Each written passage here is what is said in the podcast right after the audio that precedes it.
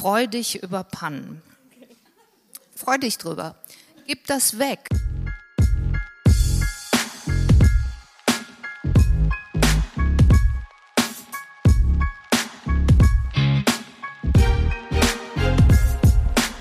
Willkommen beim Role Models Podcast, dem Podcast, bei dem wir inspirierende Frauen zu ihrem Leben, ihrer Karriere und dem, was sie auf dem Weg gelernt haben, interviewen. Mein Name ist David. Und mein Name ist Isa und wir sind die beiden Gründer von Role Models, der Event- und Podcast-Reihe, die wir gemeinsam gestartet haben, um weiblichen Vorbildern eine Plattform zu geben, damit wir von ihnen lernen können.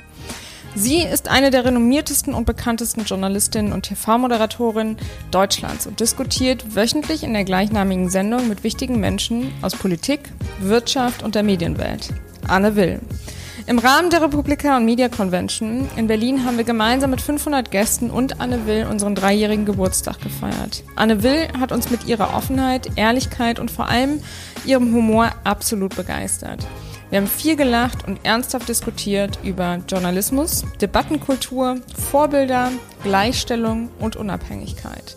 Die großen Themen, über die wir bei diesem Live-Podcast mit Anne Will gesprochen haben, sind unter anderem ihr früher Wunsch, Journalistin zu werden, der Druck für die Abmoderation der letzten Sendung bei den Tagesthemen, warum sie kein Lampenfieber hat und wie sie sich über Pannen mittlerweile freuen kann, was für sie Gleichstellung und ihr Engagement bei Pro Quote bedeutet und natürlich, was ihr täglicher Antrieb als Journalistin und Unternehmerin ist und warum sie einen kooperativen Führungsstil pflegt.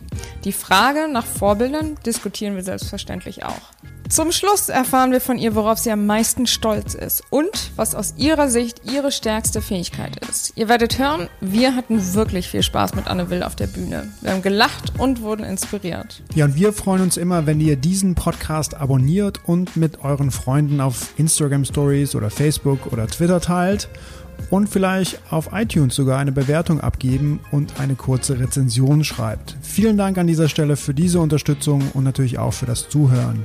Jetzt geht's los mit Episode 3 des Romanets Podcasts mit der sehr lustigen, mutigen und inspirierenden Anne Will. Ich brauche meinen Gast ja nicht vorzustellen. Ähm, aber worum es heute gehen soll, ist so ein bisschen ähm, die Geschichte mal zu hören. Ihres, deines, wir haben uns vorher geeinigt, du, äh, deines Karriereweges und ähm, wir wollen so ein bisschen in die Zukunft schauen, aber vor allem auch erstmal in die Vergangenheit. Ähm, und meine erste Frage wäre, wie bist du ähm, oder wie hat sich dein Interesse für Journalismus entwickelt? War das sehr früh schon da oder kam das erst ein bisschen später nach Studium oder während des Studiums?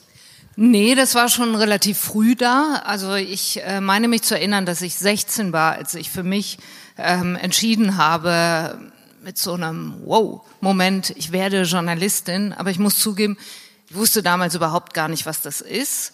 Ich weiß nur auch, dass ich darüber offensichtlich gesprochen habe, denn meine Eltern fingen an, mir so Artikel über Journalistinnen und Journalisten rauszusuchen und so hinzulegen und mein Patenonkel schickte sowas. Also ich scheine mir da schon irgendwie sowas wie eine Art Vorstellung gemacht zu haben und jedenfalls drüber gesprochen zu haben. Aber ich wusste überhaupt nicht, was das ist und ich wusste auch überhaupt nicht, äh, was eine Journalistin oder ein Journalist dann macht und ich wusste noch mal weniger, was ich irgendwann mal machen würde. Aber die Idee war dann schon da.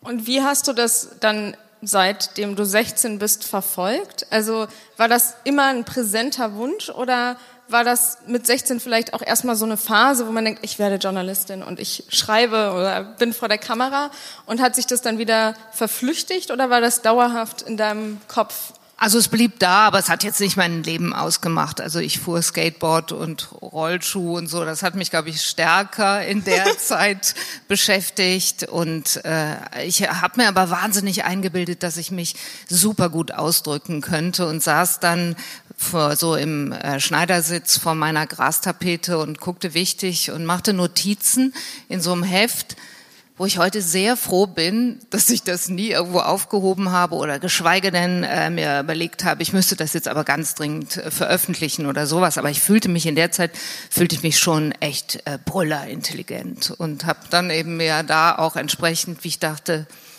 also wirklich tollstens formulierte Sätze abgerungen und dabei eben, wie gesagt, eben ausdauernd wichtig geguckt. Ich glaube, das war Das war das, was ich da so gemacht habe, aber verfolgt, ja, nee, ich ging ganz normal zur Schule und äh, war jetzt. Also warst du in der Schülerzeitung irgendwie aktiv nee, oder so nebenbei? Das habe ich zum Beispiel auch gar nicht gemacht. Ich glaube, wir hatten auch gar keine Schülerzeitung, aber dass ich das nicht weiß, lässt ja auch schon tief blicken.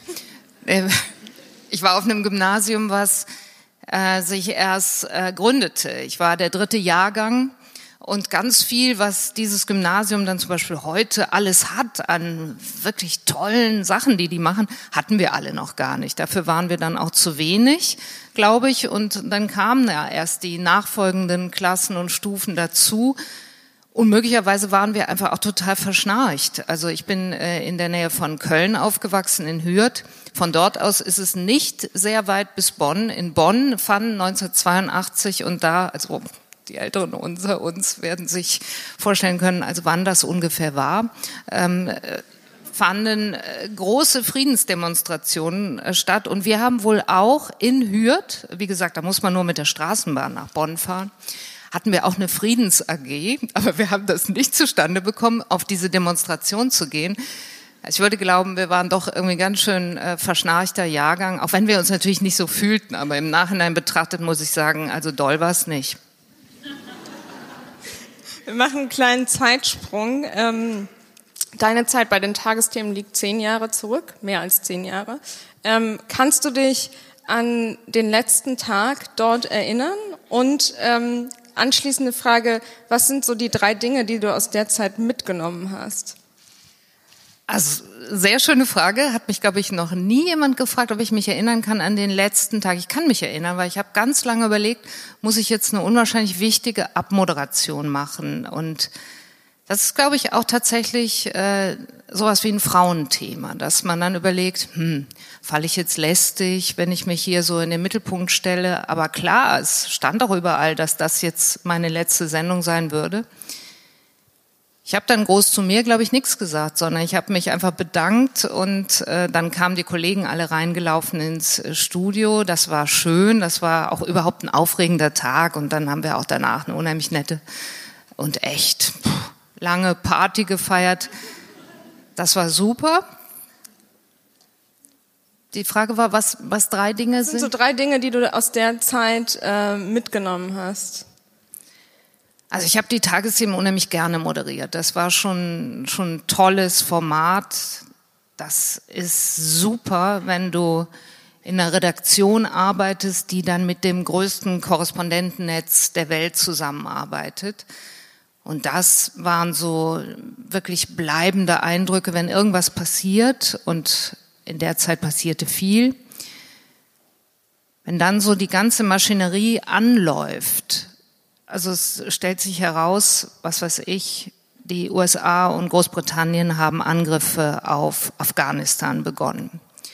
Und dann überall in der Welt melden sich die Korrespondenten und bieten was an, was sie dazu haben. Und dann fühlt man sich irgendwie in so einem, wie in so einem gewaltigen Maschinenraum oder wie in so einer Dampfmaschine. Das geht so, wow, so nach und nach kommt das ganze Ding ins Rollen. Und du selber oder ich in dem Fall bist vielleicht schon im Studio über Stunden bereits und redest auch ausdauernd immer dasselbe, aber versuchst halt so Zeit zu schinden, bis halt der nächste Korrespondent dann endlich äh, schaltfähig ist. Das ist ja technisch auch nicht immer easy, das alles aufzubauen, aber es klappt dann. Und dann nach und nach hast du dann diese zugeschalteten Kolleginnen und Kollegen und, und aus dem formt sich dann eine Sendung, die in dem Fall war das dann eben zum Beispiel so, die dann so sechs Stunden dauert oder sowas. Und das war, fand ich, sowohl inhaltlich als auch, da hatte ich immer einen riesen Spaß und große Freude dran. Es war einfach handwerklich und technisch auch äh, total interessant für mich, dass das gelingt dann und gleichsam wie aus einem Guss wirkt und du natürlich dann irgendwie echt um dein Leben redest. Und das fand ich toll. Das war zum Beispiel eine Sache. Und die andere war, dass ich auch gemerkt habe, das war dann auch vielleicht so am Ende, ich mag diese Bereitschaftszeiten nicht. Das gefällt mir nicht, dass ich da lange warten muss, bis dann eine Sendung endlich beginnt. Da musst du aber ähm, immer dort sein, weil ja was passieren könnte. Und das Letzte war auch irgendwie, dass ich gemerkt habe, ich kann nicht so wahnsinnig gut mit so einem Teleprompter umgehen.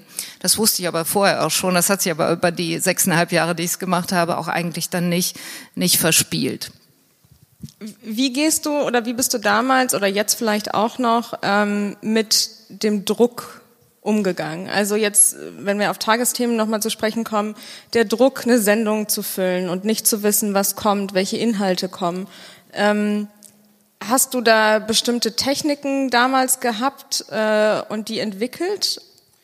Also ich habe äh, von Beginn an äh, das gute Pfund gehabt, das würde ich als eines meiner Talente nehmen. Ich neige nicht zum Lampenfieber. Ich bin sehr ruhig. Und die Technik, die ich entwickelt habe, ist, das war schon sehr früh, ich habe ja viel Sportmoderation gemacht am Anfang, wo du gerne mal in der Situation bist, dass überhaupt nichts klappt. Und das war so ganz am Anfang, ähm, da, ich habe von 1991 bis 92 äh, Volontariat gemacht beim damals noch existierenden SFB, heute RBB. Und kurz drauf, das wird dann irgendwann im keine Ahnung, Herbst, Spätherbst 92 sein, fing ich an, die ersten Sendungen zu moderieren und ich konnte das gar nicht und ich hatte auch überhaupt gar keine Erfahrung darin, aber ich war ausgebildet in Moderationstechniken und sowas, also bisschen an Rüstzock hatte ich, so viel, dass ich sehr leichtsinnig in diese Sendungen gegangen bin und dachte, komm Leute, Leute, es wird schon klappen. Dann passiert aber das, was einem nie passieren äh, darf, dass dass du nicht vorbereitet bist für eine Strecke, die man jetzt mal füllen muss. In dem Fall war das so, ein Studiogast kam nicht. Und darauf hatte ich mich total verlassen und mit, dann füll mal die ganzen Minuten, bis der kommt oder aber in dem Fall war es auch so, nie kommt. Der erschien halt überhaupt, weiß gar nicht, wo der uns verloren gegangen ist, jedenfalls er tauchte nicht auf. Und für den Fall würdest du dir normalerweise so und so viel Agenturmeldungen vornehmen äh, und dir die so schon mal vorbereiten, weil es ist ja ein absurdes Deutsch mit tausend Synonymen vollgepackt, kannst du überhaupt nicht äh, verwenden, um daraus jetzt sofort beim ersten Blick drauf was zu machen. Und da ich sie nicht gelesen hatte, blieb halt nur der erste Blick. So, also ich war dann ähm, ab da mit dieser Szene in jeder Pannen-Silvestersendung, äh, die der RBB nochmal zeigt. Es war einfach eine, eine Katastrophe. Ich sah, Freundin sagte, sag mal, hattest du Zahnschmerzen? Was war denn los? Also ich sah einfach so mitleiderregend an irgendeinem Punkt aus. Und was habe ich für mich daraus gemacht? Die Technik, die ich äh, für die allerbeste halte eigentlich, freu dich über Pannen. Freu dich drüber. Gib das weg versucht nicht so zu tun, als wäre nichts. Wenn halt dieser Gast nicht auftaucht, dann ist halt was und eigentlich ist Drama. Und dann könnte man das für sich selber lösen, indem man das weggibt von sich. Und das nimmt auch keine Zuschauerin, kein Zuschauer übel, wenn du dann sagst, wow, jetzt haben wir ein echt echt bescheuerte Situation. Der Studiogast ist nicht da. Ich soll jetzt hier fünf Minuten füllen und ich greife mir jetzt mal diese Meldungen, die ich aber leider, gestehe ich zu, nicht vorbereitet habe. Hier steht aber Bums. Da hätte ich mich natürlich total entlastet und das habe ich nachher in den Tagesthemen immer so gemacht. Zum Beispiel, ich habe ja auch andere Sendungen äh, moderiert, wo du halt diesen Live-Druck hast. Darauf hast du mich angesprochen und irgendwie umgehen musst. Und ich glaube, das ist das Beste. Weggeben, sagen, was ist, nicht irgendwie Firlefanz machen, nicht so tun, als könne man das noch irgendwie sausouverän vertuschen, kannst du nämlich nicht. Sieht man auch alles im Fernsehen. Ähm, das glaube ich. Ähm, Spreche ich zu lang eigentlich? Nee, sprichst super.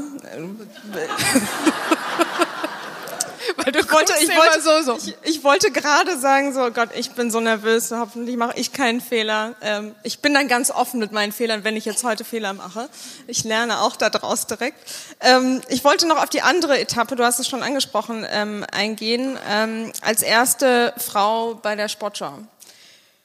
Ähm, war das für dich ein Thema? War das für die Kollegen ein Thema? War das für die Außenwelt ein Thema?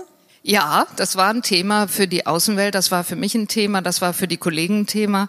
Es war vor allen Dingen natürlich eine krachende Niederlage der ARD, muss man sagen, dass sie nach 38 Jahren, also in Zahlen 38 Jahren, die erste Frau äh, in der Sportschau präsentierte, derweil alle anderen Sender, die was auf sich hielten, längst Frauen in den bedeutenden äh, Sportsendungen präsentiert hatten, ja. Und das konnte man natürlich weder mir noch irgendwem erzählen, dass es in diesen 38 Jahren keine mindestens ebenso begabte Frau gegeben haben könnte, wie es Männer ja ganz offenkundig gab. So, das war dann, ging einher mit, mit ganz viel Berichterstattung. Äh, das war das eine. Auch mit Kollegen, die dachten, öh, also ich hätte jetzt übrigens auch gerne einen Job gehabt. Ähm, warum kommt jetzt, ähm, komme ich da drauf? Und bei mir, dass ich dachte, ich muss das jetzt echt rocken. Also das wäre äh, wirklich, wirklich, ähm, ja, es wäre eine Art von Niederlage, wenn ich die erste Sendung gleich versäge. Und es kommt ja eigentlich immer auf die erste Sendung an. Danach guckt auch dann so kritisch jedenfalls niemand mehr hin. Es wird nicht drüber geschrieben und so. Und Gott sei Dank gab es damals sowas wie Social Media nicht. Das hätte mir, glaube ich, wirklich Druck gemacht. Wir sprechen hier von, von äh, glaube November 1999. Und ich stand dann da und habe mich da allerdings, das halte ich für wesentlich bei meinem Tun, ich hatte mich falsch eingestellt. Ich komme aus Köln, ich hatte ein paar andere Sendungen im WDR moderiert und kam jetzt dort wieder hin. Die Sportschau wird in Köln beim WDR produziert bis heute und habe mich eingestellt, als hätte ich da ein Heimspiel und dachte, die kenne ich sicher alle. Aber als ich da im Studio stand, habe ich gesehen, ich kenne überhaupt niemanden. Und die haben sich alle da so fein aufgereiht hinter der Kamera und hinter den Monitoren und guckten mich an. Und ich bildete mir ein, die gucken alle und sagen so, Mädchen, dann zeig mal, was du drauf hast. Und da habe ich gedacht, fuck, jetzt will ich mich auf keinen Fall versprechen. Die Sportmoderatoren arbeiten nicht mit Teleprompter. Du stehst da so frei davor, was ich auch eigentlich super finde. Aber hast natürlich dann irgendwie alle Möglichkeiten, dich da echt zum Horst zu machen. Hat aber geklappt. Hat aber geklappt. Wie bist du nach der Sendung rausgegangen? Hast du irgendwie jemanden angerufen, hast gesagt so, wow, ich habe das jetzt hier gerockt? Oder hast du so still und heimlich erstmal gedacht, so, das habe ich ganz gut gemacht? Nee, ich bin raus. Hinterher wurde ich dann nervöser, als ich, äh, ich war ja da auch dann irgendwann nervös gegen meine sonstige Natur, aber da hinterher war es, war ich wie, also war ich, glaube ich, fast zittrig dann, weil ich dachte, oh boah, das, da kam es jetzt wirklich drauf an. Und ich bin da mit Freunden Kölsch trinken gegangen in, in Köln. Meine Eltern waren da und so. Das war ein sehr netter Abend. Daran kann ich mich gut erinnern. Und ich war einfach kolossal erleichtert. Lass uns auf deine äh, jetzige aktuelle äh, Sendung ein bisschen eingehen. Was mich vor allem interessieren würde, in den letzten Jahren, ähm, und du triffst die wichtigsten Politiker, Politikerinnen, äh, Menschen, die äh, unsere Gesellschaft Formen definieren. Ähm, wie hat sich aus deiner Sicht die Diskussionskultur, vor allem im Fernsehen, verändert? Und glaubst du, dass, ähm, weil du Social Media schon angesprochen hast, dass, du, dass Social Media eine wichtige Rolle gespielt hat, um diese Diskussionskultur vielleicht ein bisschen zu verändern oder stark zu verändern? Ich glaube, das sind unterschiedliche Dinge. Ich glaube, dass sich die Diskussionskultur in Deutschland verändert hat durch den Einfluss von Social Media, ganz sicherlich, aber auch insgesamt durch das, was das Internet, was Online-Auftritte von, von äh, Zeitungen, Zeitschriften an äh, schnellerer Nachrichtenproduktion, äh, Reaktion auf Nachrichten, ähm, was, was dadurch ausgelöst wird. Dadurch, glaube ich, hat sich ähm, die Diskussionskultur verändert insofern, als du einen anderen, glaube ich, beschleunigteren Erregungs-, Empörungszustand hast. Nachrichten werden schneller äh, äh, konsumiert, Politikerinnen und Politiker reagieren schneller, wenn irgendwas ist. Also dadurch hat sich äh, unwahrscheinlich viel verändert. Und unser Tun liegt ja ein bisschen in unserer Hand, ob wir das mitmachen oder ein Gegenmodell setzen. Und da ich finde, dass sich unsere Diskussionskultur an vielen Stellen auch zum Schlechteren verändert hat, dass du eine Art von, von Enthemmtheit hast, die ich äh, gesellschaftsschädigend finde, ist mein Plan seit langer Zeit schon abzurüsten dagegen Und zum Beispiel, dafür sind wir viel kritisiert worden, haben wir uns früher wahnsinnig was drauf eingebildet, weil wir dann so ha, total fluffige, äh, zugespitzte Titel uns ausgedacht haben. Das haben wir total abgerüstet und stellen von mir aus Fragen wie, keine Ahnung, wie verändert das jetzt das deutsch-amerikanische Verhältnis oder so? Da würdest du sagen, ganz ehrlich, das kannst du auch im Proseminar zu machen oder so. Das kommt ja so spießig daher, das ist ja Wahnsinn. Aber ich glaube und finde, dass, dass das für mich, meinem Anspruch gemäß, dem gemäß, was mein Team was, und ich, was wir wollen, dass das genau der, gleichsam der, die richtige Antwort ist. Wir besetzen auch nicht krawallig. Wir wollen nicht, suchen nicht den Krawall in der Sendung. Das könntest du in unserem Format machen, was ja dezidiert auf, auf Konfrontation und auf Streit angelegt ist. Ne? Wenn du das klassisch baust wie so ein Kasperle-Theater und setzt da ein äh, böses Krokodil rein, dann hast du Rabatz. Das klappt. Aber die Frage ist, willst du das? Und wir wollen es nicht. Deshalb glaube ich zwei Dinge. Die Enthemmtheit auf der einen Seite, unser Abrüsten dagegen, in der Annahme auch, was übrigens dann auch durch Zuschauerzahlen sich belegen lässt, dass Menschen Hintergründigkeit suchen sogar, dass sie tiefschürfendes mögen, dass sie mitgehen, auch bei noch so sperrigen Themen, wo du denkst, nee, du kannst jetzt nicht ernsthaft was über Zölle erklären. Doch, kann man.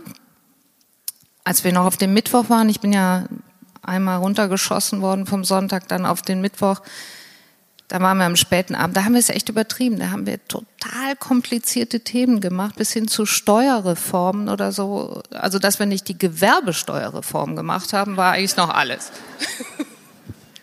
Wie diskutiert man richtig und wie bereitest du dich auf so eine Diskussion vor? Nimm uns mal ein bisschen mit hinter die Kulissen. Also, wie sieht so, wie sehen die Tage vor der Sendung aus? Und ähm, wie sehen vor allem die Vorbereitungen für jeden einzelnen Gast aus?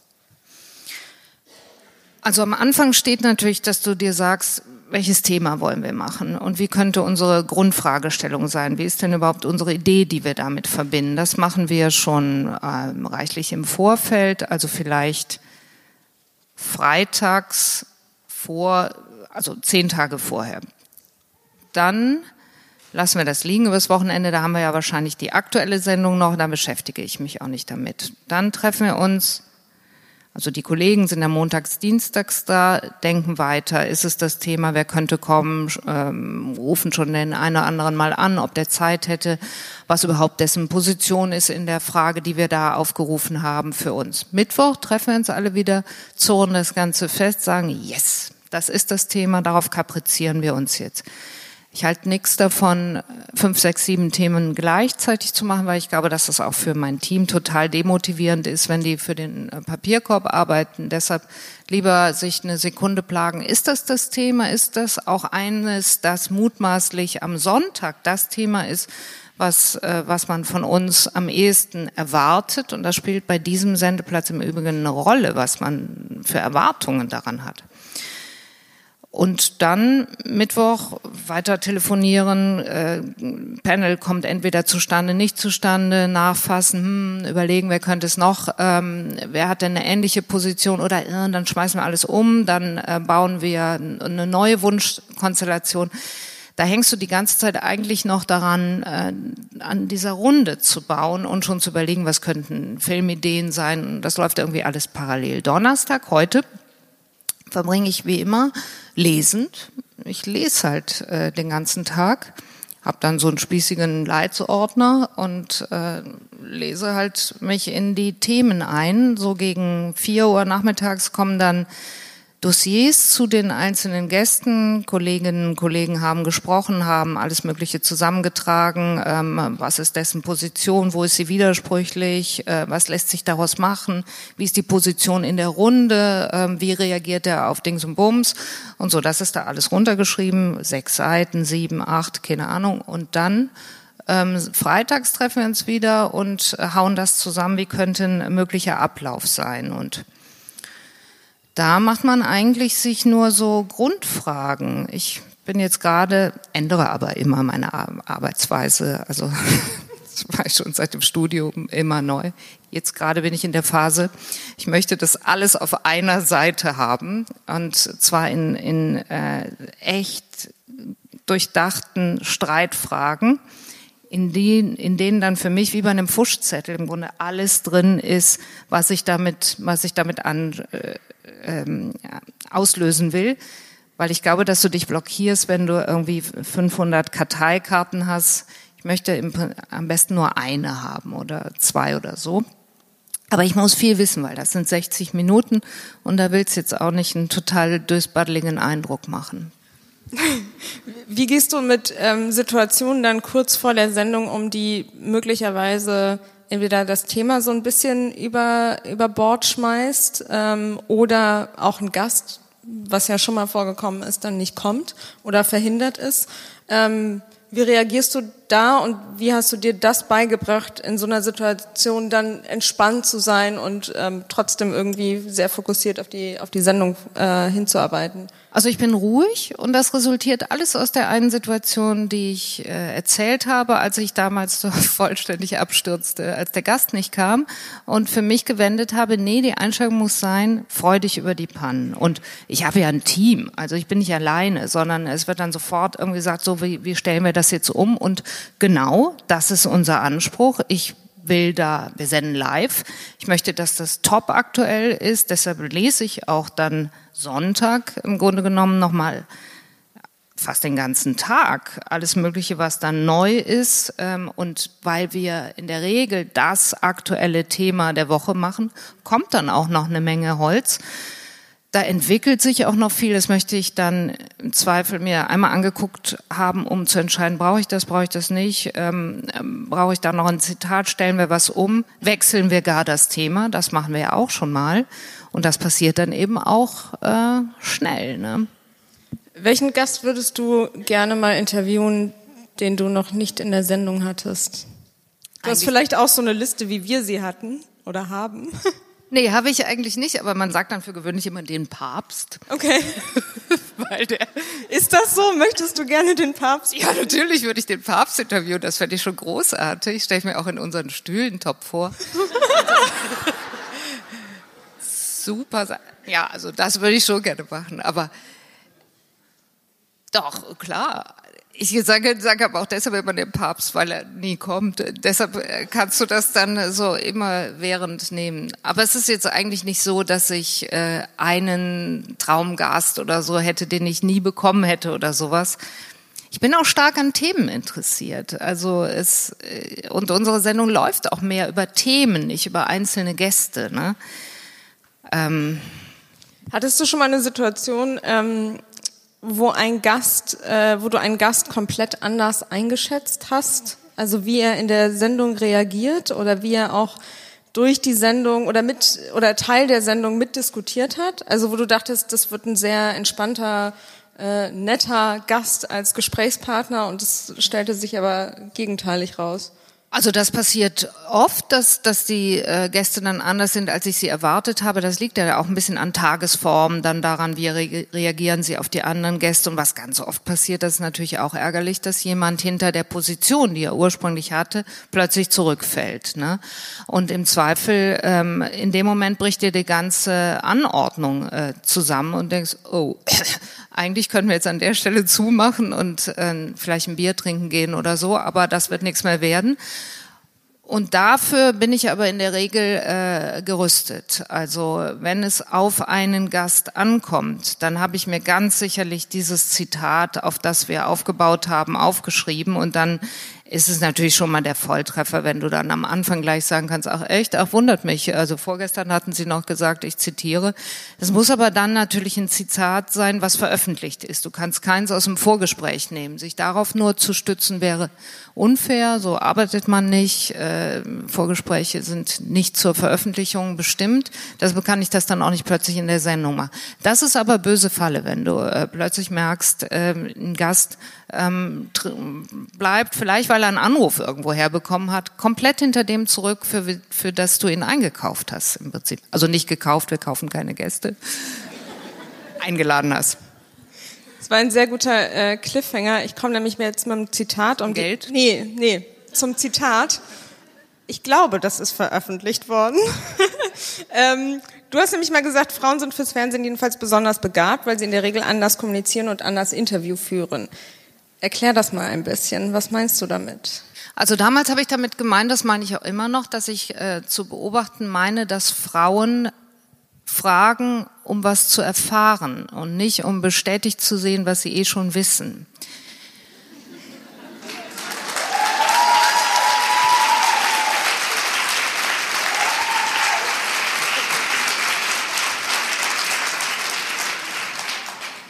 Gleichwohl gibt es natürlich allerdings auch, weiß nicht, ob das auch Applaus findet, äh, beim anderen Teil des Publikums, es gibt aber natürlich auch Männer, die so fragen. Ich glaube nur, dass, äh, dass ich das häufiger bei Frauen sehe. Deshalb bleibe ich jetzt mal dabei. Ähm, kommen wir ein bisschen, äh, du hast dein Team angesprochen, kommen wir ein bisschen zu deinem eigenen Führungsstil. Ähm, wie würdest du, weil wir immer die Frage bekommen ähm, aus der Community, wie würdest du dich als Führungsposition, äh, Position, Führungsperson ähm, beschreiben? Also ich pflege einen kooperativen Führungsstil. Ich verlasse mich gerne auf andere. Ich glaube, ich habe. Kannst du abgeben? Also wenn du sagst, du verlässt dich auf andere? Das ist zum Beispiel eine Lehre, die mir mein Vater schon ganz früh, warum auch immer, beigebracht hat. Ich glaube, er nahm gar nicht an, dass ich irgendwann eine Firma hätte oder so, aber er sagte immer, Anne, du musst eins lernen im Leben, und zwar delegieren lernen. Und ich so. Wann hat er das gesagt? Ja, ich glaube so zu der Zeit, als ich noch kein Fremdwörterlexikon hatte oder überhaupt gar nicht wusste, was er damit meint. Aber es klang super und, und das hat er aber echt oft gesagt. Und ich glaube, da ist was dran. Also, das, ich habe Phasen auch, wo ich plötzlich merke, oh, hier laufen Dinge schief, da fange ich an zu kontrollieren oder sowas oder nachzufassen. Aber in der Regel bin ich erstmal äh, wohlmeinend und denke, dass das äh, die Kolleginnen und Kollegen, die ich auf den Positionen habe, schon machen werden. Und eigentlich klappt das auch. Ich habe ein kleines Team. Das sind, ähm, ich habe heute mal nachgeschaut, 24 äh, Menschen im engeren Team, also die in, in, unserem Büro arbeiten. Wir haben dann sehr viel mehr, wenn wir die Sendung produzieren in Adlershof. Das läuft auch alles über, über meine Payroll. Aber das sind 24 Menschen, 54 Prozent davon Frauen. Und die arbeiten natürlich so eng zusammen, auch dass sie sich auch gegenseitig, glaube ich, äh, jeweils ja, soll ich es erziehen nennen? Nee, die passen aufeinander auf, motivieren, das so sagt ihr. Hm? Das, deshalb, das ist klein, da sieht man sofort, wenn irgendwas nicht gemacht worden ist und sowieso, wir arbeiten ja alle an einem Werkstück. Alle arbeiten für diese Sendung. Es gibt noch ähm, Finanzbuchhalterin, Controllerin und sowas. Klar, die arbeiten an der Firma weniger an, an, an der Sendung. Aber ansonsten äh, frickeln wir ja alle zusammen. Insofern ähm, muss ich da auch, glaube ich, mach's jedenfalls nicht, äh, nicht, nicht allzu viel überwachen. Wie findest du ähm, Talente? Also wie findest du einen Mitarbeiter, eine Mitarbeiterin, bei der du denkst oder bei dem du denkst, die oder er hat wirklich ähm, das Zeug, in dieser Sendung oder mit dieser Sendung zu arbeiten? Wir haben sie oft gefunden über Praktikantinnen und Praktikanten, die bei uns waren, die uns aufgefallen sind, wo wir dachten, boah, das ist ja irre. Und haben dann uns schnell zusammengesetzt und äh, verabredet, dass wir entweder sofort oder dann nach Abschluss des Studiums oder so äh, zusammenarbeiten. Das war eine Menge. Ich habe noch ganz selten, jetzt zuletzt eigentlich zum ersten Mal, dass ich eine Stellenanzeige geschaltet habe. Und der Grund war interessanterweise, dass ich mein Team diverser aufstellen wollte. Ich hatte längst schon den Hinweis bekommen von einigen meiner Kolleginnen, die gesagt haben, Anne, kannst du mal wieder einen Kerl ran schaffen? Äh, wir haben echt zu viele Frauen Wir waren in dem Moment und dann ist man eben auch nicht mehr divers aufgestellt, so Richtung zwei Drittel Frauen, äh, ein Drittel Männer unterwegs. Das war auch nicht so gut. Außerdem wollte ich gerne jemand haben, der einen Migrationshintergrund hat oder jemand aus dem Osten, äh, weil uns das auch ja, ach du, das klingt jetzt äh, dusselig, aber wir merken, Themen Westdeutsch anzugucken, was ich tue, weil ich dort aufgewachsen und sozialisiert bin, ist falsch. Ich brauche den Hinweis aus dem Team, du übersiehst da was, du machst was falsch, du checkst das nicht und so. Und ich hatte das immer im Team, hatten wir eine Kollegin, zum Beispiel, auf die ich sehr, sehr viel äh, gehört habe, in Ostberlin groß geworden. Und als sie unser Team leider verließ, weil sie äh, was anderes machen wollte oder vielleicht auch erstmal gar nichts machen wollte, habe ich gemerkt, das reißt uns jetzt wirklich eine Lücke im Verständnis von Themen. Und das muss ich jetzt mir reinholen, den, den Sachverstand. Und äh, da habe ich dann mal eine Anzeige geschaltet. Das hat funktioniert. Ihr ja, ich habe jetzt einen, achtet, einen Mann, ein Sorbe aus, ähm, wo ist er aufgewachsen? Aus Erfurt, glaube ich.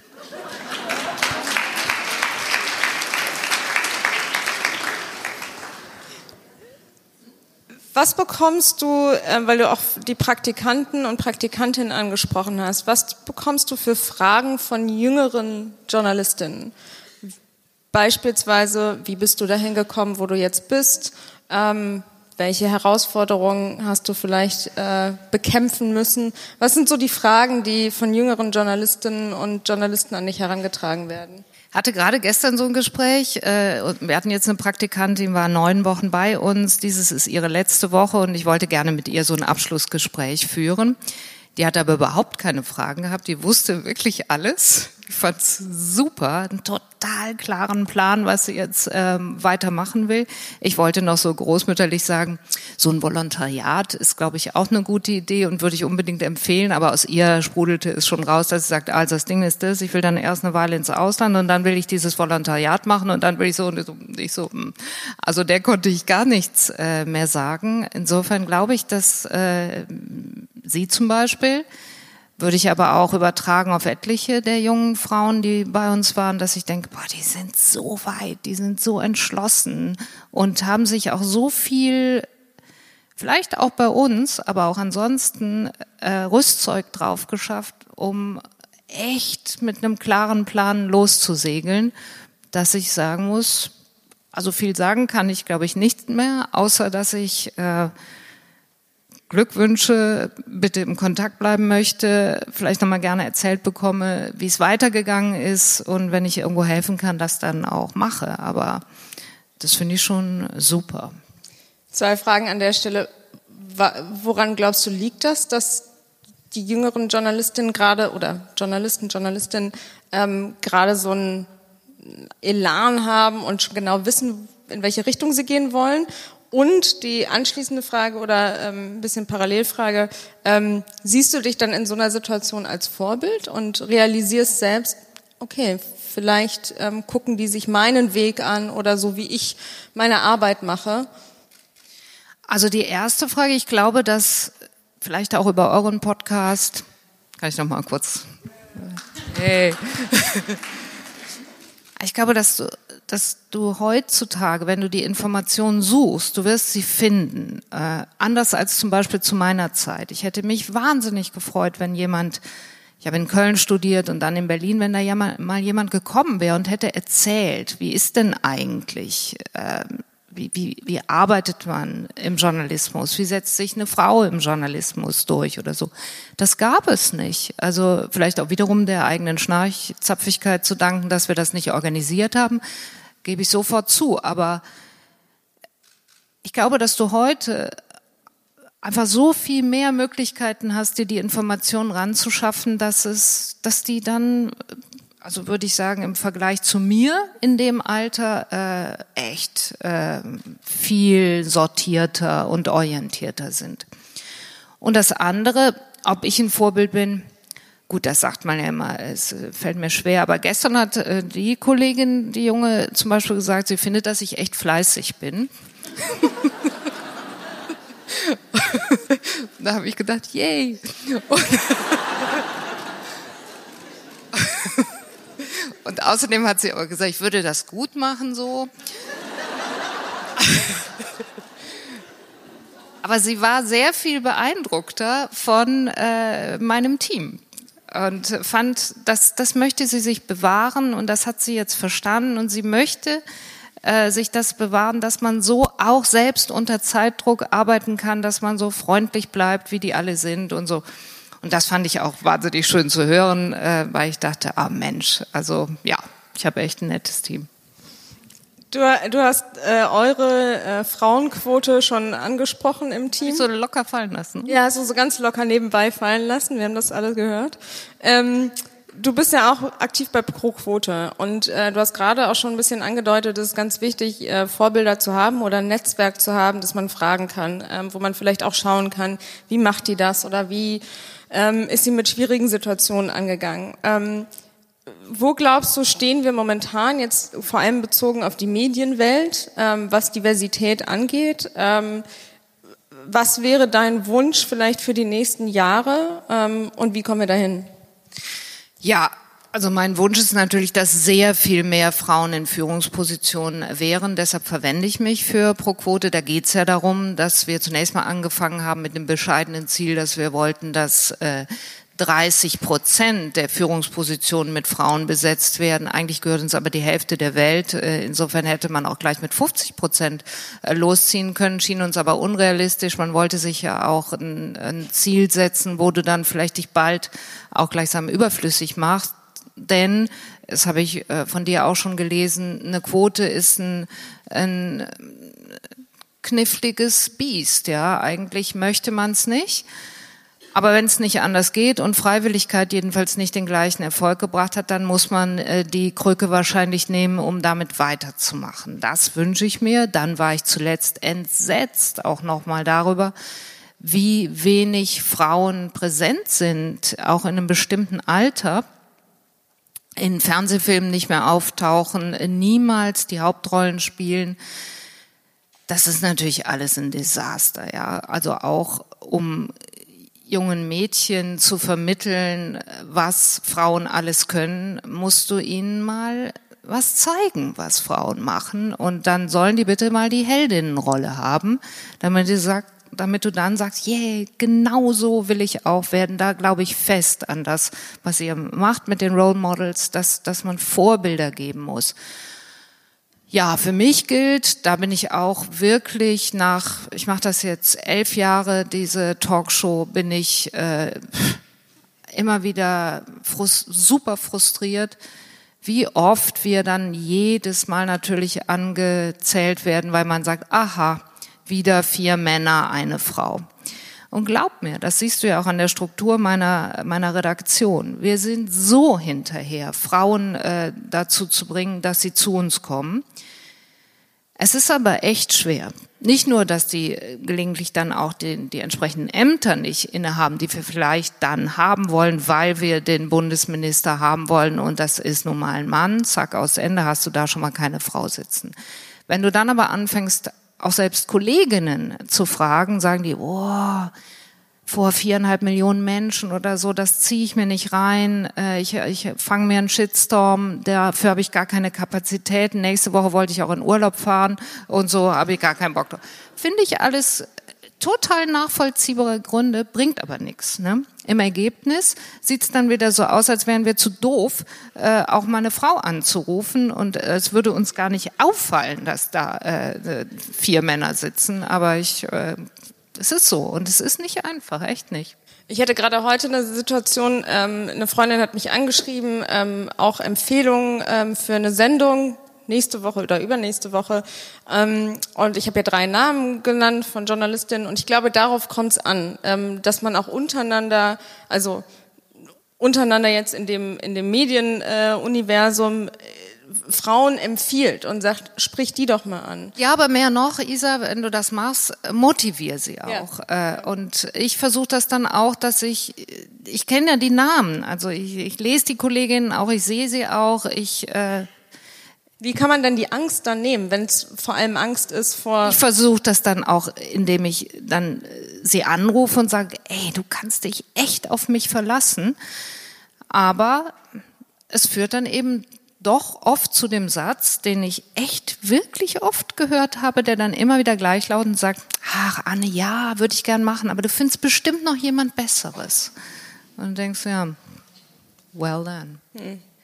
Und oft ist es so, also wir haben durchaus auch schon dann Kolleginnen zum ich will mich jetzt nicht nur auf die fokussieren, noch seltener kommen Vertreterinnen äh, und auch Vertreter im Übrigen aus äh, großen DAX-Unternehmen und Wirtschaftsunternehmen, die kommen gleich gar nicht, weil sie Angst um ihren Börsenkurs oder sonst was haben, was ich auch im Übrigen grauenhaft finde, denn die schwingen sich ja auf zu einem zu einem äh, ernstzunehmenden Teil unserer Wirtschaftsordnung und Gesellschaftsordnung, ja, da musst du auch irgendwann mal was sagen. Und wer Vorstandsvorsitzender eines Unternehmens mit mehr als 100.000 Menschen ist äh, und sich das anmaßt, wird auch in der Lage sein, äh, sich mal in Fernsehsessel zu setzen und da so zu reden, dass ihm das nicht sofort auf die Füße fällt. Das ärgert mich echt. Aber es ist, wie es ist.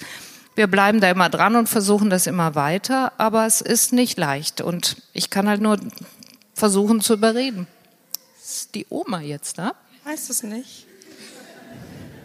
Man sollte meinen, dass ich die Stimme meiner Tochter erkenne, aber ich weiß es nicht. ähm, noch wurde nicht angerufen. Nein, ist nicht meine Tochter. Alles gut.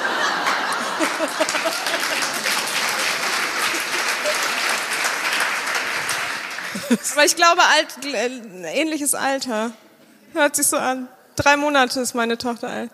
Ja, okay, ist klar. ähm, wir haben, wir haben immer so drei, ähm, ich würde bei dem Thema noch ganz gerne länger bleiben, aber äh, uns rennt so ein bisschen die Zeit weg. Wir haben immer so drei Standardfragen, die wir all unseren Gästen ähm, stellen. Ähm, die erste ist, äh, was sind aus deiner Perspektive ähm, drei Fähigkeiten, die dich besonders ähm, ausmachen äh, und die, die dir auf, deiner, auf dem Karriereweg geholfen haben? Das war ja die Frage, die ihr mir auch vorab dann mal ja. gegeben habt. Ihr habt mir einen richtigen Knoten in den Kopf gedacht, muss ich äh, zugeben, um zu sagen, was ist denn das wahrscheinlich die Fähigkeit? Weil ich kam auf was anderes, das ist aber keine Fähigkeit. Ich glaube, zum einen ist es Kompetenz, eine gute Ausbildung, ähm, ein sattes äh, Handwerks- und Rüstzeug. Und das andere ist, Achtung, glaube ich, das versteht man manchmal falsch, bedeutet mir aber viel, Selbstbewusstsein im, im eigentlichen Sinne des Wortes. Also, dass du dir deiner selbst bewusst bist, deiner Stärken und Schwächen und dich auf beide konzentrierst und die Stärken, haben wir, glaube ich, eben schon mal gehört, feierst, da auch nicht nachlässt und die Schwächen echt siehst und vielleicht auch achtest und auch irgendwie lieb hast. Also, dass du bestimmte Dinge vielleicht nicht kannst, aber deshalb vielleicht dann auch den einen oder anderen Job nicht machst, weil du genau in sauberer Selbsteinschätzung weißt, das ist nichts für mich. Oder aber dir sagst, da muss ich echt dran arbeiten, das muss besser werden.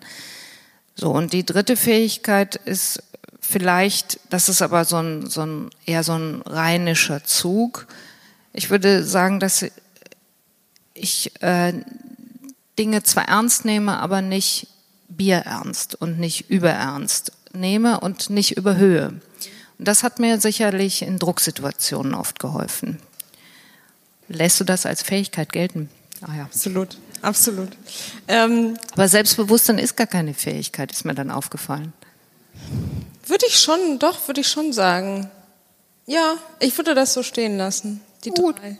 Und bei dem, bei der, bei dem rheinischen, ähm, äh, bei der rheinischen Fähigkeit, das kann ich unterschreiben. Ich komme aus Bonn, also ähm, irgendwie. Siehste? Ja. Am Ende der Straßenbahn. So. Ja, genau. ähm, zweite Frage, weil du äh, vorhin auch schon so ein bisschen das angedeutet hast, dass ähm, auf deinem Karriereweg du jetzt ähm, nicht so viele Personen um dich herum hattest, ähm, die dir mal gesagt haben, geh mal rechts, geh mal links ähm, und dir vielleicht als Mentor oder Mentorin zur Seite gestanden haben. Ähm, würdest du trotzdem die Frage beantworten können, dass du Vorbilder hast? Und wenn ja, wer oder ja, wer, wer sind diese Vorbilder? Also ich glaube, ich hatte sowas wie Vorbilder. Jetzt habe ich das, glaube ich, nicht mehr so. Aber ich hatte ähm, zwei Frauen, die mir äh, vorbildlich waren. Also die eine ist eine Journalistin gewesen, ist schon tot leider. Juliane Bartel arbeitete früher beim SFB und bei SFB 2. Das war also dann, wenn man so will, die Jugendwelle, wie, also Jugend, ja, ich war Mitte 20. Und Juliane Bartel ähm, mochte ich dafür und verehrte sie dafür, wie die Interviews führte. Das fand ich unwahrscheinlich cool. Ich erinnere mich an eins, da hatte sie, hat sie ein Interview geführt mit einem großen Makler in Berlin, Willy Bensko. Dem gehörten irgendwie, weiß ich nicht, wie viele äh, Maklerfirmen und ein unfassbares Vermögen und der äh, beschwerte sich über irgendeine neue Regelung. Ich weiß gar nicht mehr, was das war, aber heute da äh, Juliane Bartel äh, das Ohr voll in diesem morgendlichen Interview und man hörte sie nur irgendwann nur sehr geräuschvoll an ihrer Zigarette ziehen. Und sie blies so den Rauch aus und sagte, mir kommen die Tränen, Herr Bensko. Und ich dachte, boah, einmal in meinem Leben möchte ich so cool jemanden derart dekonstruieren, dem passte natürlich danach kein Hütchen mehr und der verteidigte sich wortreich und hatte komplett abgelust. Und dann hat sie dann irgendwann einfach gesagt, danke Bensko, boing, Musik. Und der Typ war halt vernichtet, fand ich und fand sich bis da noch echt im Recht. Ah, das fand ich super. Und das andere große Vorbild, was ich hatte, auch schon tot leider, ist äh, Jutta Limbach, die Präsidentin des Bundesverfassungsgerichts. Die hat äh, sehr, sehr viele Veranstaltungen auch immer gemacht für und mit Frauen, die sie ausdauernd ansprach mit Liebe Ladies. Und ähm, Jutta Limbach ist ansonsten aber eine echte Sprachkünstlerin und sie erzählte da eine Geschichte, die aus der Zeit ähm, stammt, als sie in Karlsruhe war hatte sich vorgenommen, dass sie da Frauen in alle möglichen Positionen bringt, die es im Zweifel vorher noch gar nicht gab. Es gab nämlich zum Beispiel äh, keine Pressesprecherin des Bundesverfassungsgerichts, aber sie wollte das haben. Ist heute ganz selbstverständlich. Und sie hat sich eine Szene rausgenommen, die sie auch immer bei Liebe Ladies äh, Veranstaltungen sagte, dass sie einen Satz und eine Frau, Frage von Frauen nicht erträgt, die sie ein ums andere Mal in äh, Vorstellungsgesprächen hörten, die irgendwann an irgendeiner Stelle sagten, aber würden Sie mir das denn überhaupt zutrauen? dann hat Frau Limbach gesagt, wow, wenn diese Frage noch einmal kommt, dann fliegen Sie hier sofort achtkantig raus und ich empfehle Ihnen auch, stellen Sie sie nie wieder in Ihrem Leben. War natürlich wahrscheinlich, glaube ich, eiskalte Stimmung ab da, aber ich finde das äh, genau der Punkt. Kommen wir zu deinem 16-jährigen Ich zurück, die damals schon ja vor der Grastapete. Genau, die damals schon äh, äh, wusste, dass sie Journalistin äh, wird und eine der erfolgreichsten. Wahrscheinlich wusstest du das damals noch nicht, aber ne? wir gehen zu dem 16-jährigen Ich zurück. Ähm, was wäre so der Ratschlag, ähm, wenn du dich nochmal wieder treffen würdest? Auf jeden Fall ins Ausland zu gehen, eine Sprache zu, zu pflegen, sich richtig zu erobern, wie du das nicht kannst, wenn du dann immer äh, in so brav und ängstlich in Köln und Berlin bleibst, da habe ich, da war ich einfach zu schissig, glaube ich. Damals hätte ich jemanden gebraucht, der mich da schubst oder ermutigt oder auch irgendwie gleich verklappt. Dann hätte ich mich nicht mehr aufgelehnt. Aber dazu war ich einfach zu brav, glaube ich. Und das fehlt mir heute sehr.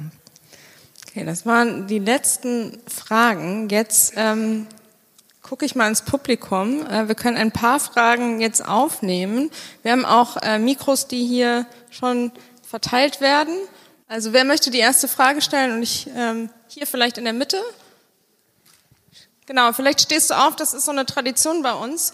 Ähm, nein, nicht du. so eine Tradition bei uns, ähm, dass du auch sagst, ähm, was du machst. Also ich bin Kira, ich bin Jurastudentin und ähm, ja, Frau Will, Sie haben in einem anderen Podcast letztes Jahr mal gesagt, Sie würden sich nicht anmaßen wollen, ein Role Model zu sein. Und ich habe aber das Gefühl, dass es was, was mit Außenwahrnehmung und nicht mit Eigenkontrolle zu tun hat. Und deswegen wäre meine Frage, ist das was, was man kontrollieren sollte? Ist so eine exponierte Position wie die ihrige, birgt das Verantwortung? Und wenn ja, für wen? Und, also wem gegenüber und welche? Also ja, das ist eine Menge Verantwortung, die fühle ich auch. Ich habe das eben, glaube ich, bezogen auf die Diskussionskultur schon mal gesagt. Ich möchte da einen, äh, Gegenentwurf sein. Ich möchte nicht krawallig arbeiten, weil ich finde, es gibt genug Krawall. Die Verantwortung fühle ich schon. Dass ich mich, das habe ich jetzt nicht genau äh, verstanden, was Sie meinen mit der Frage nach dem Role Model, was, was ich mir vielleicht nicht anmaße oder so.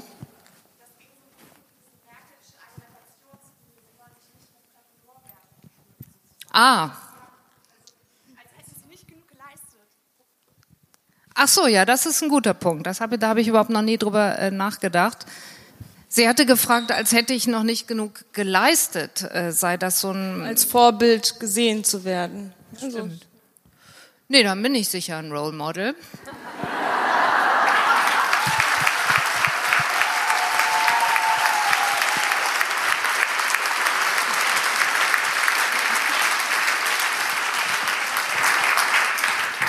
Es ist aber wirklich ein guter Punkt, da habe ich überhaupt noch nie drüber nachgedacht. Das ist äh, bekloppt, wenn man nicht dann eine Verantwortung auch nimmt, das stimmt. Ja. Nächste Frage. Ah. Hallo, ich bin Beate, ich bin Journalistin. Anne, ich bin ein Fan von dir. Ich war es eine Zeit lang nicht, aber ich weiß jetzt, warum ich es wieder geworden bin weil deine Sendung einfach einen, einen anderen Ton bekommen hat. Und den hast du jetzt erklärt und ich finde den sehr gut. Also das weniger Krawallige. Ich habe aber eine richtige konkrete Frage an dich. Was machst du in fünf Jahren? Du hast elf Jahre machst du jetzt Anne Will, die Talkshow. Du warst noch nie im Ausland. Du musst jetzt mal weg.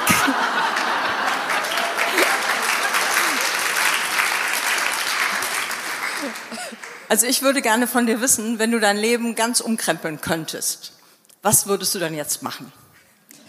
Das ist eine sehr, sehr gute Frage, die ich immer nicht beantworten kann, über die ich aber nachdenke. Äh, was mache ich denn in fünf Jahren? Ich weiß es wirklich überhaupt nicht. Und ich darf äh, dich beruhigen, Beate, ich war bereits einmal im Ausland.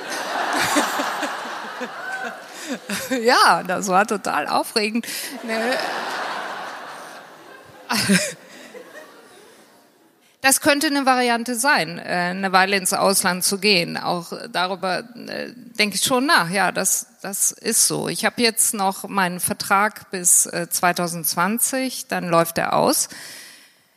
Ich bin ja freie Unternehmerin und könnte die Freiheit auch dazu nutzen, dass ich das dann irgendwann mal sein lasse. Das stimmt. Da fühle ich allerdings auch für meine Leute eine, eine große Verantwortung. Das muss man sich sehr genau überlegen und auch gut vorbereiten. Und dazu müsste man, deshalb sticht das genau in die Wunde, eine gute Idee haben.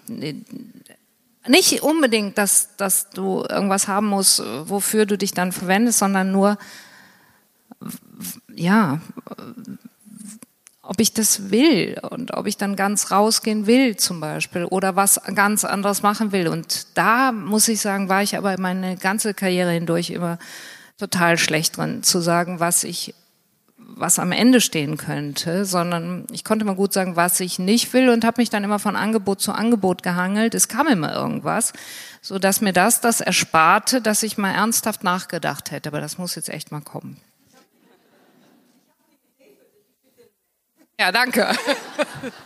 Ich, ich würde da ganz kurz nochmal gerne nachhaken. Hattest du mal einen Moment, ähm, wo du eine Auszeit genommen hast? Also wo du sozusagen ein paar Monate hattest, wo nicht klar war, in welche Richtung es geht, um wieder Gedanken zu sammeln und sich zu überlegen, okay, was mache ich jetzt eigentlich? Ähm, oder bist du immer Schritt für Schritt in die nächste Rolle, in die nächste Position gegangen?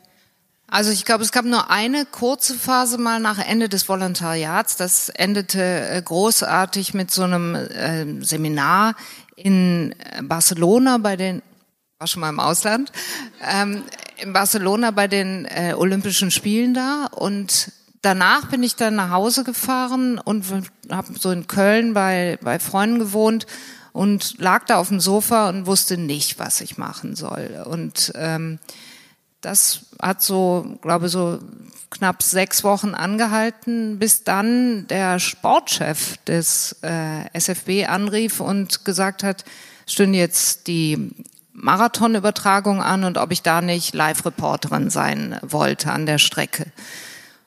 Und da hatte ich dann Lust drauf. Und äh, damit war die Frage dann irgendwie beantwortet. Was mache ich jetzt? Ab da habe ich dann viel im Sport gearbeitet, Politik, Sendungen parallel gleich angefangen und dann ging es äh, wieder voran. Aber ja, das ist, glaube ich, das Einzige. Ansonsten habe ich auch immer Sommerpause und sowas, das schon. Aber das meinst du ja nicht. Da bin ich ja in einem Zusammenhang und die Firma läuft weiter und so. Mhm. Wir machen noch zwei Fragen. Wir haben hier so ein rotes Warnsignal vor uns. Ähm, wir machen ja. noch zwei Fragen. Ähm, machen wir ganz kurze Fragen und dann da hinten. Ähm, ja, ich habe dich gesehen. Ja, hallo, ich bin Claudia. Erstmal vielen Dank für eure Zeit, also alle, die daran beteiligt waren. Und meine Frage ist ein bisschen persönlich. In Deutschland stellt man diese vielleicht nicht so gerne, aber worauf sind Sie persönlich besonders stolz? Also auf Ihre auf Ihre Zeit, die Sie erlebt haben und was Sie erreicht haben. Was hat Sie besonders stolz gemacht?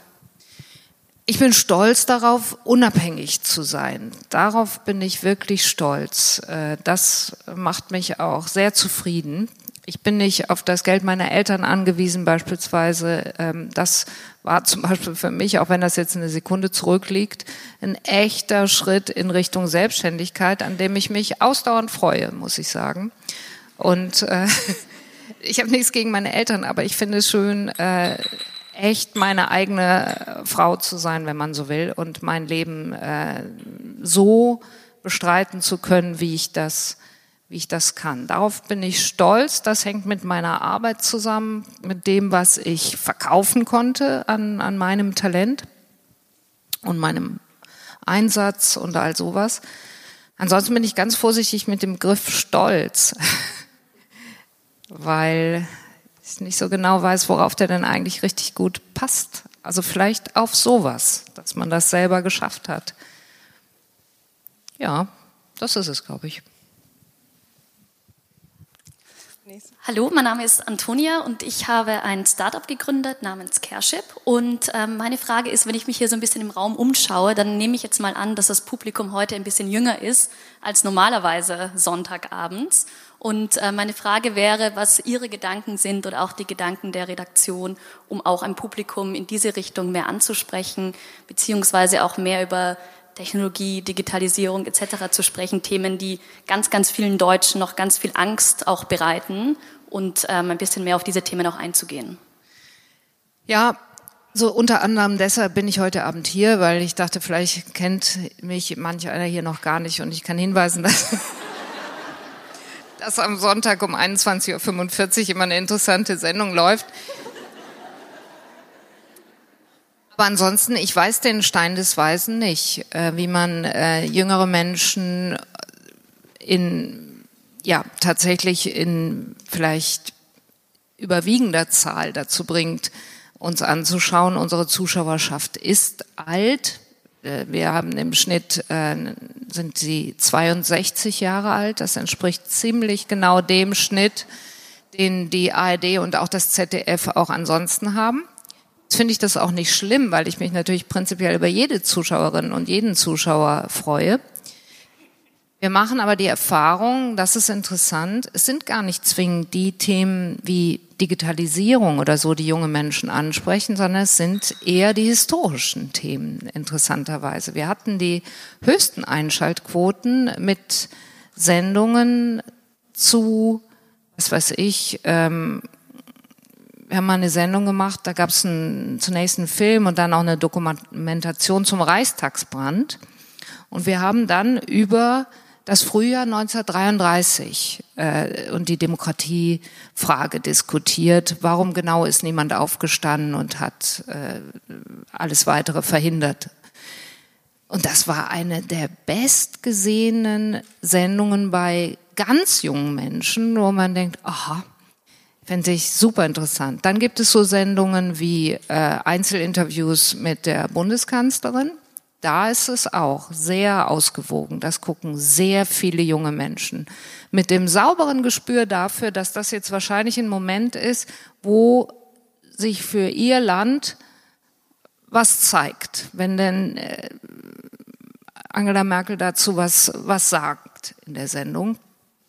Das können wir aber natürlich nicht jede Woche machen. Wir machen aber jetzt am Sonntag zum Beispiel, das ist dann der nächste Versuch, wir wollen diskutieren über Marxismus und auch über die Frage, stehen wir vor der nächsten äh, digitalen Revolution? Mal gucken, ob das klappt. Es kann genauso gut auch sein, dass man sagt, oh, habe ich jetzt irgendwie nicht den ganzen Nachmittag äh, das kommunistische Manifest auswendig gelernt und jetzt vielleicht gar nicht so tiptop vorbereitet auf die Sendung am späten Sonntagabend da gehen wir natürlich auch immer ein kleines Risiko, dass wir äh, echt anstrengend daherkommen nach einem Tatort. Aber das habe ich eben gesagt. Eigentlich machen wir die gute Erfahrung, dass das verfängt, wenn wir es ernst nehmen, wenn wir das Thema lieb haben und wenn man uns anmerkt, wir wollen das wirklich und das will ich zum Beispiel mit dem Thema. Da bin ich jetzt mal drauf gespannt. Das wäre dann die nächste gute kleine Case Study, um rauszukriegen, ob Digitalisierung mehr junge Menschen zu uns spült. Lass ich Sie dann wissen. Ich glaube, wir müssen leider hier einen Abschluss finden. Ähm, vielleicht kannst du deine Frage einfach nochmal auf Twitter stellen und ähm, du wirst sicherlich auf Twitter einmal nochmal antworten. Ja, zumindest, auf die, zumindest auf die Frage der... Ähm, Aber eine können wir doch noch. Eine können wir noch? Okay, gut. Na gut. Ich wollte jetzt hier endlich mal einen Cut machen, aber. Ich und auch sagen, was ja. du machst. Ja, ich mache ganz schnell. Also erstmal herzlichen Dank für den Talk. Es war inspirierend und ich habe sehr gelacht und das finde ich eine grandiose Kombination. Äh, ich bin Lena, ich bin Business Coach, Business Trainerin und Mitgründerin von dem äh, Frauennetzwerk Venture Ladies. Und ich bin auch selber großer Fan von dem Thema Stärken, Stärken und Schwächen, Schwächen. Und Sie haben ja selber gesagt, so dieses Stärken, Stärken äh, ist so auch Ihr Thema. Und deswegen meine Frage, gibt es so ein paar ganz praktische Tipps, wie man das auch machen kann? Weil ich merke das auch, dass viele sagen, ja, ich habe schon Stärken, aber ist das eher so, dass andere mich darauf ansprechen oder finde ich die aus mir selber? Wie war das bei Ihnen? Also, puh, das, das finde ich jetzt. Hm. Also ich konzentriere mich ja eher darauf, dass ich ich feile halt ausdauernd an meinem Handwerkszeug zum Beispiel. Das halte ich aber für eine Stärke. Und also sowohl zu feilen als auch, dass ich glaube, dass ich eine ganz gute Technik habe. Und dann mache ich mir einfach klar, wie geht das nochmal? Wie muss das sein? Und dann kontrolliere ich mich vielleicht auch da nochmal ob das gelungen ist und ich hole mir Rat. Also ich frage dann jemanden, ist dir das aufgefallen? Hast du das gesehen? Wie soll ich das denn besser machen? Ähm, hilf mir doch mal. Ich komme nicht auf die Frage und sag doch mal, irgendwie ist das nicht die Formulierung, die ich suche und, und so, das mache ich. Und Schwächen meinte ich aber nicht Schwächen, Schwächen, das hatten Sie jetzt äh, gesagt, sondern ich glaube, die Schwächen angucken, entweder dran arbeiten, sagen, möchte ich stärker drin werden oder die Schwäche auch lieb haben, zu sagen, ich bin zum Beispiel nicht die große Entertainerin, ich bin nicht dazu gemacht, wie, wie Barbara Schöneberger, großartigst eine Treppe runterzukommen in, in, und das mit einer Energie, dass die den ganzen Saal sofort hat. Das ist. nee. Also. Nein, ich kann da total anerkennen, dass das eine Spezialbegabung ist. Und wenn mir ein Job angeboten wird, wo ich eine Treppe runtergehen muss oder so, sage ich, lieber nicht. Aber das kann ich nicht so gut. Und äh, das muss ich mir aber nicht vorwerfen, sondern das ist einfach mal ein anders verteiltes Talent. Super, danke. Du hast es, ähm, Lena war dein Name, ne? Du hast es perfekt zusammengefasst. Es war ein sehr inspirierender und sehr lustiger Abend. Wir haben viel gelacht und das ist eine perfekte Kombination, würde ich sagen. Vielen, vielen Dank, Anne, für das offene Gespräch und vor allem für die vielen Anekdoten. Ähm, ich bin mir sehr sicher, dass die Einschaltquoten unter den jüngeren Zuschauern am Sonntag komplett durch die Decke schießen werden. Ähm, Vielen, vielen Dank. Man wird das Gespräch natürlich hören können im deutschen Podcast, den wir heute vorgestellt haben.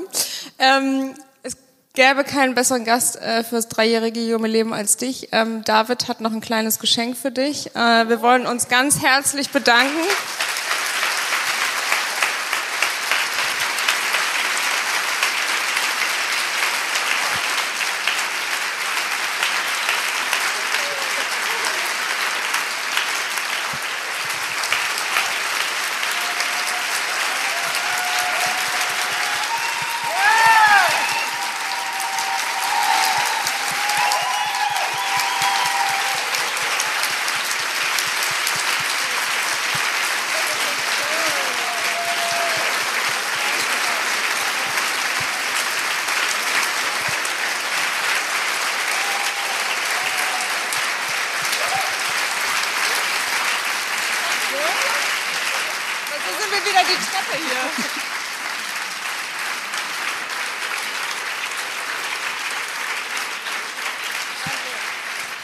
Ja, vielen, vielen Dank.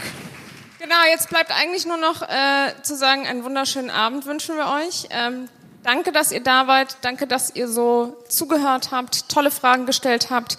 Ähm, und wie gesagt, der Podcast ist auf Soundcloud, Spotify und bei iTunes Podcast, wie auch immer das heißt, bei Apple. Ich habe das iPhone nicht. Vielen Dank auch von meiner Seite, auch besonders an die Media Convention Berlin und ans ja. Medienboard, dass sie uns eingeladen haben, heute das, äh, die Jubiläumsedition von Warmalls Nummer 24 und den Podcast Nummer 4 äh, hier aufzunehmen. Vielen Dank, Jasmin, äh, und ans danke. Medienboard. Äh, danke für die Einladung. Und euch, vielen, vielen Dank. kommt gut heim und kommt gerne wieder.